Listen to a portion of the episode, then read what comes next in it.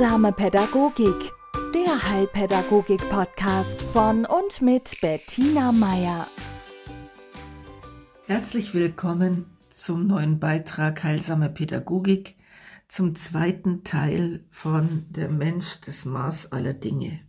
Ja, ich habe mich im vorherigen Beitrag an Kolleginnen und Kollegen gewandt, die ja, in äh, Kindertagesstätten, in Heimen, in Leitungspositionen, wo auch immer arbeiten. Und äh, ja, auch gerade an die Selbstständigen, ja, die sind ja immer noch leichter betroffen davon, äh, sich selbst zu viel zuzumuten oder aus dem Blick zu verlieren, dass sie ein Mensch sind und ein Mensch mit gewissen Gegebenheiten, ja, so wie Alter, wie Gesundheitszustand, wie, was weiß ich, gerade nervliche Verfassung und die dann zu, dazu neigen, sich Termine einzutragen oder ein Arbeitspensum, das für drei reichen würde. Ich spreche aus eigener Erfahrung, ja? Gut, jetzt geht's nochmal speziell an die Menschen, die auch äh, rein von der Stellenbeschreibung her anfällig dafür sind, dass ihnen der Fokus verrutscht. Ja, der Fokus verrutscht von der eigenen Verfasstheit und Befindlichkeit und Leistungsfähigkeit hin zu dem, was eigentlich sein müsste, weil einem das andere Leute auf Instagram erzählen, weil man eigene Ansprüche an sich hat, es besser zu machen als vielleicht damals die Eltern oder einfach nur gut, ja? Und ich rede von Eltern, ja? Von Müttern, von Vätern, von Pflegepersonen, von allen, die sich berufen fühlen, sich um Kinder zu kümmern. Ja, und da merke ich oft, oder das äh, ist, ist ein beständiges Thema in, in Elterngesprächen und in Anfragen von Eltern, sie wollen, die überwiegend größte Anteil der Eltern will, dass es den Kindern gut geht, dass sie alles haben, dass ja, dass sie, ja, sie wollen gute Eltern sein und sie wollen, dass sie glückliche Kinder haben. So. Und wir merken, wir befinden uns hier wieder im Bereich der Vorstellungen und der Ideale und der Bilder, die wir im Kopf haben.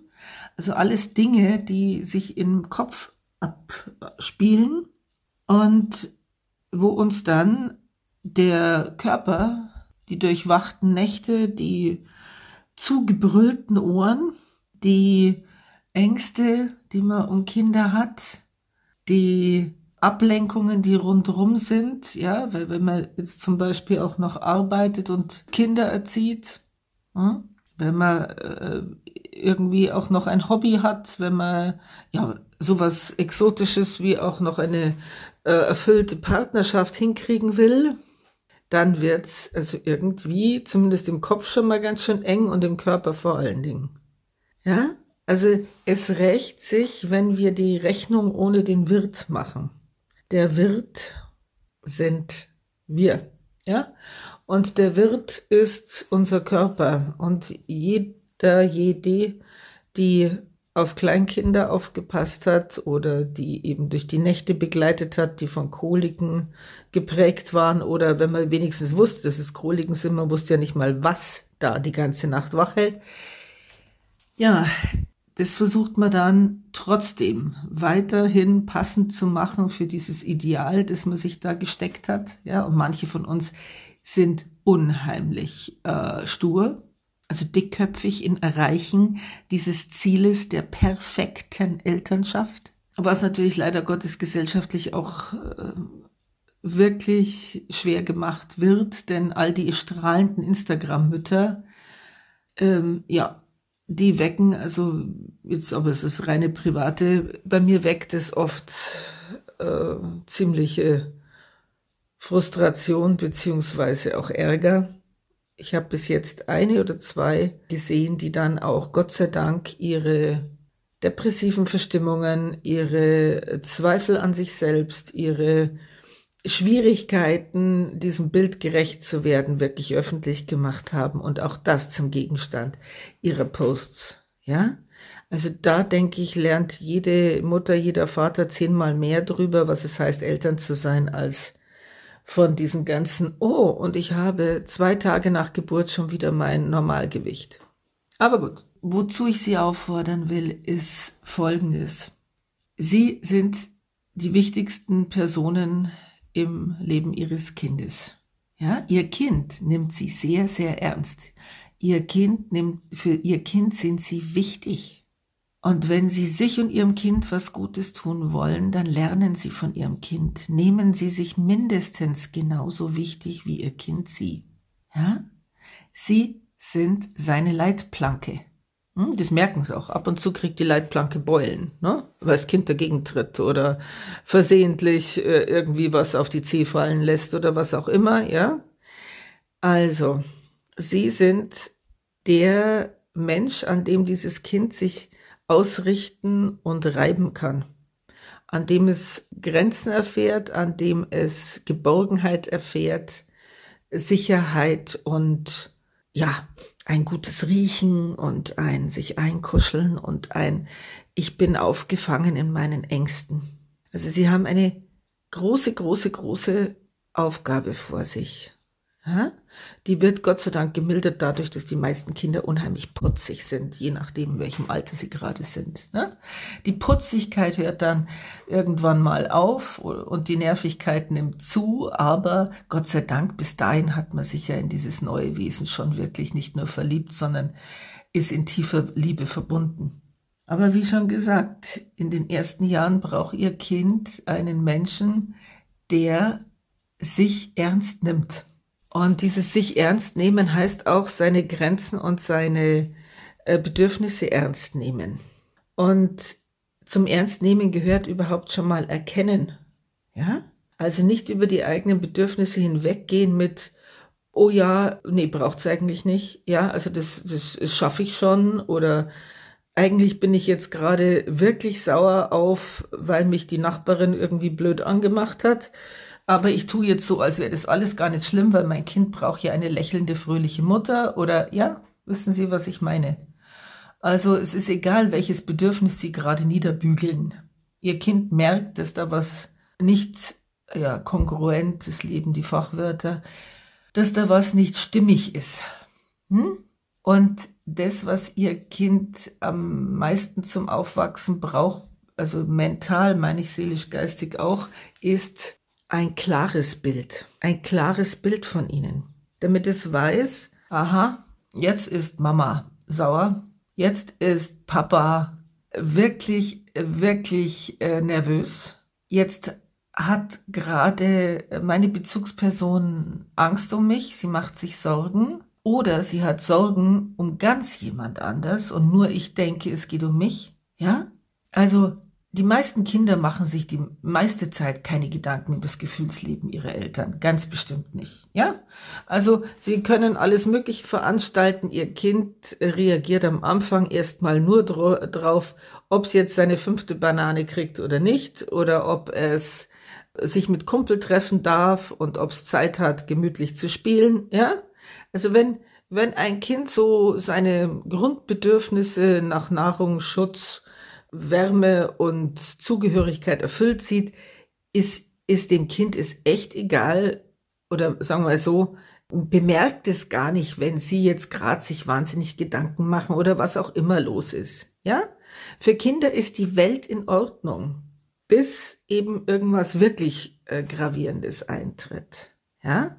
Und dann rate ich zur Ehrlichkeit. Und deswegen, weil ihr Kind prinzipiell wirklich mit sich und der Welt und ihnen zufrieden ist. Das ist so. Ja, wenn Sie sich äh, an Ihre Kindheit zurückerinnern, wann tauchen da Ihre Eltern vor Ihrem geistigen Bildschirm auf? Ja, also in der Regel nicht, äh, was weiß ich, bevor Sie fünf, sechs waren. Ja, außer es war irgendwie, äh, ja, es, es gab so besondere Vorkommnisse, ja, eine besondere Angst, eine besondere Lebensumstellung, äh, irgendwas. Aber in der Regel läuft's. Das heißt, wenn Sie, Sie müssen sich gar nicht so viel Mühe geben. Also im Punkto Selbstkasteiung. Denn Ihr Kind ist, ist zufrieden mit dem, was Sie ihm geben. Ja? Vorausgesetzt, Sie geben ihm Ihre Liebe und Ihr Lachen und ein Miteinander. Also dieses ich tue etwas, damit mein Kind glücklich ist. Das braucht es oft überhaupt nicht. Ihr Kind ist glücklich. Ihr Kind ist bei Ihnen. Ja, das ist das Wichtigste überhaupt. Und das beinhaltet auch, Ihr Kind geht in den Kindergarten, ist dann wieder bei Ihnen. Ja, Ihr Kind ist im Kindergarten, okay, Ihr Kind ist bei Ihnen daheim glücklich, passt. Da alles, was Sie zusätzlich machen und das Sie stresst, ja, Sie als Eltern würde ich wirklich hinterfragen. Denn Ihr Kind braucht in der Regel weder jedes Wochenende einen Freizeitpark noch 25 Treffen mit anderen Kindern, das hat's im Kindergarten schon genug. Ihr Kind braucht Elternerfahrung. Und diese Elternerfahrung sollte möglichst aus etwas bestehen, bei dem das Kind merkt, da haben die Eltern Spaß dran. Ja? Ob das jetzt ein äh, Pilze im Wald ist, ob das ein Nachmittag mit Mama oder Papa in der Werkstatt ist, weil sie gerne entweder Motorrädern rumschrauben oder irgendwie Holzarbeiten veranstalten, ja? Ob das ist, ich begleite den Opa beim Umstechen von irgendwelchen Gartenparzellen, ja? Oder den Onkel beim Zusammenbauen irgendwelcher Flugzeuge. Es ist egal, ja? Ihr Kind ist glücklich, bei ihnen zu sein. Und der Punkt ist, seit Jahrtausenden machen Kinder das, was sie sehen, was ihre Eltern machen. Ja? Sie, sie eignen sich ihr Wissen über die Welt an durch Beobachtung der Erwachsenen um sie rum. Und die wichtigsten Erwachsenen sind sie. Wenn ein Kind erlebt, dass durch die Ausführung bestimmter Tätigkeiten, also Hobbys, hm, Wandern, Briefmarken sammeln, ich weiß überhaupt nicht, ob man das heutzutage noch macht, aber ist ja egal. Also Sie wissen, was ich mit Hobby meine. Dass das dem Papa oder die Mama zufrieden macht, dass sie dann gute Laune haben, dass sie mir gern erklären, was sie da machen, dass sie mich vielleicht teilhaben lassen, dass sie mich ermutigen, selber Interessen zu entwickeln. Auch lesen, ja, ist ein Interesse, das die Eltern haben. Wie soll ein Kind eine Affinität oder eine Zuneigung zu Büchern entwickeln, wenn äh, das einzige Lesematerial der Eltern das Handy ist? Also lassen Sie Ihr Kind an ihren Leidenschaften, an ihrem, dem, was sie interessiert, teilhaben. Das meint Teilhabe, auch in der Familie. Und es hat den Nebeneffekt, wenn Sie sich mit etwas beschäftigen, was Ihnen Spaß macht, dann haben Sie bessere Nerven und eine bessere Laune. Und Ihr Kind hat den Benefit von einer Mama und einem Papa, die gut gelaunt sind und die, ja, was zeigen können, was mitteilen können. Ja? Also alles, in was man sich vertieft, alles, was einen wirklich bewegt, das finden Kinder spannend. Und dann kann ihr Kind ihnen auch was zeigen. Ja? Ein Regenwurm, den es draußen im Garten entdeckt hat. Oder eine Kellerassel im Keller oder eine Spinne. Ja? Oder Kinder interessieren sich für so gruselige Sachen, ist nun mal so. Also Tiere, meine ich. Jetzt können Sie natürlich sagen, ja, würde ich gern machen, aber äh, was weiß ich, das Kind ist noch zu klein oder das, das geht nicht in dem Alter oder was auch immer. Ich würde Sie einfach auffordern, es mal zu probieren. Ja? Natürlich sieht es anders aus beim Einjährigen wie beim Fünfjährigen. Ja? Aber auch ein Einjähriges und Zweijähriges bekommt mit, was macht der Mama Spaß, was macht dem Papa Spaß. Ja?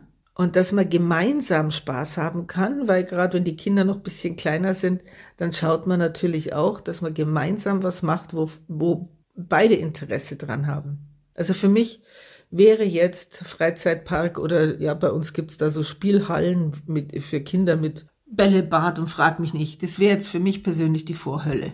Hm? Ähm, hätte ich nichts davon und meine Kinder würden nur mitbekommen, ich äh, würde die Augen verdrehen und würde dieses Etablissement so schnell wie möglich verlassen wollen. Ja? Da wäre es wirklich zu überlegen, ob man nicht etwas findet, was zum Beispiel Rutschen in freier Natur beinhaltet, ja?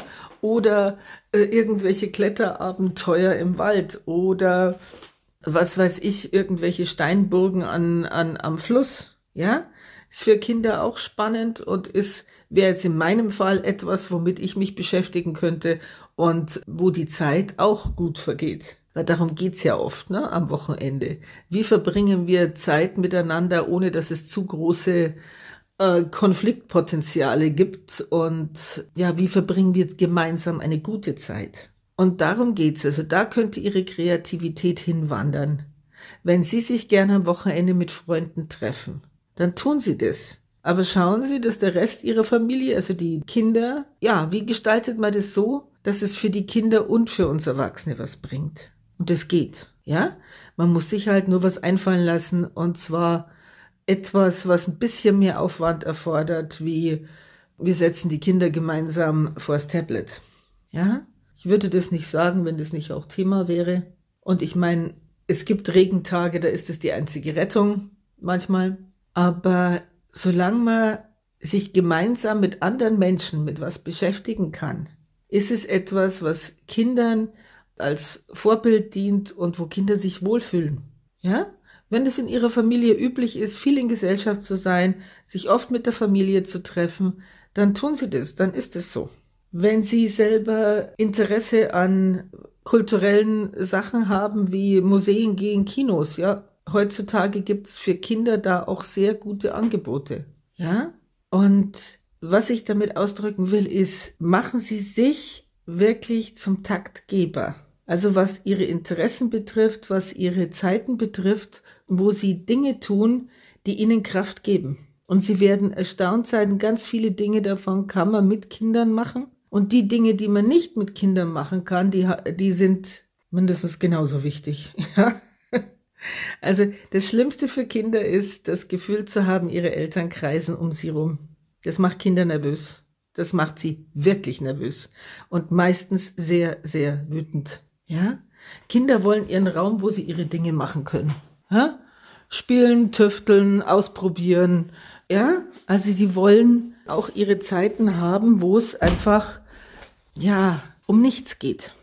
Abschließend möchte ich Sie dazu ermutigen, sich gerade dann, wenn im, ja, im erzieherischen Alltag die Wogen wieder höher schlagen, sich daran zu erinnern, Sie sind Menschen, Sie tun Ihr Menschenmöglichstes, ja? Und wenn Sie doch mal das Gefühl haben sollten, es langt nicht, ja, weil Sie äh, sich in der psychischen Ausnahmesituation befinden oder irgendein Schicksalsschlag sie getroffen hat oder irgendwie eine Veränderung ansteht, von der sie befürchten, dass es das Wohlbefinden ihrer Kinder nachträglich verändern könnte, dann suchen sie sich Hilfe. Ja? Kein Mensch ist eine Insel. Es gibt mehr Unterstützung, als man denkt da draußen. Man muss sich bloß mal, ja, man muss sich trauen, ja, zu fragen. Und man muss sich auch trauen, zu sich zu stehen und das kann auch mal heißen, diesem Bild, das, dem man gerne entsprechen will, nicht zu entsprechen. Ja? Dafür ist ihr Bild aber ein ehrlicheres und ein empfindungsfähigeres. Und muten Sie sich Ihren Kindern ruhig zu, auch in ihrer Fehlbarkeit. Ihre Kinder haben überhaupt kein Problem damit, ab und zu eine Zumutung zu sein. Ja, das gehört nun mal dazu, wenn man liebt und wenn man ehrlich ist. In diesem Sinne eine schöne Woche. Heilsame Pädagogik, der Heilpädagogik-Podcast von und mit Bettina Meier.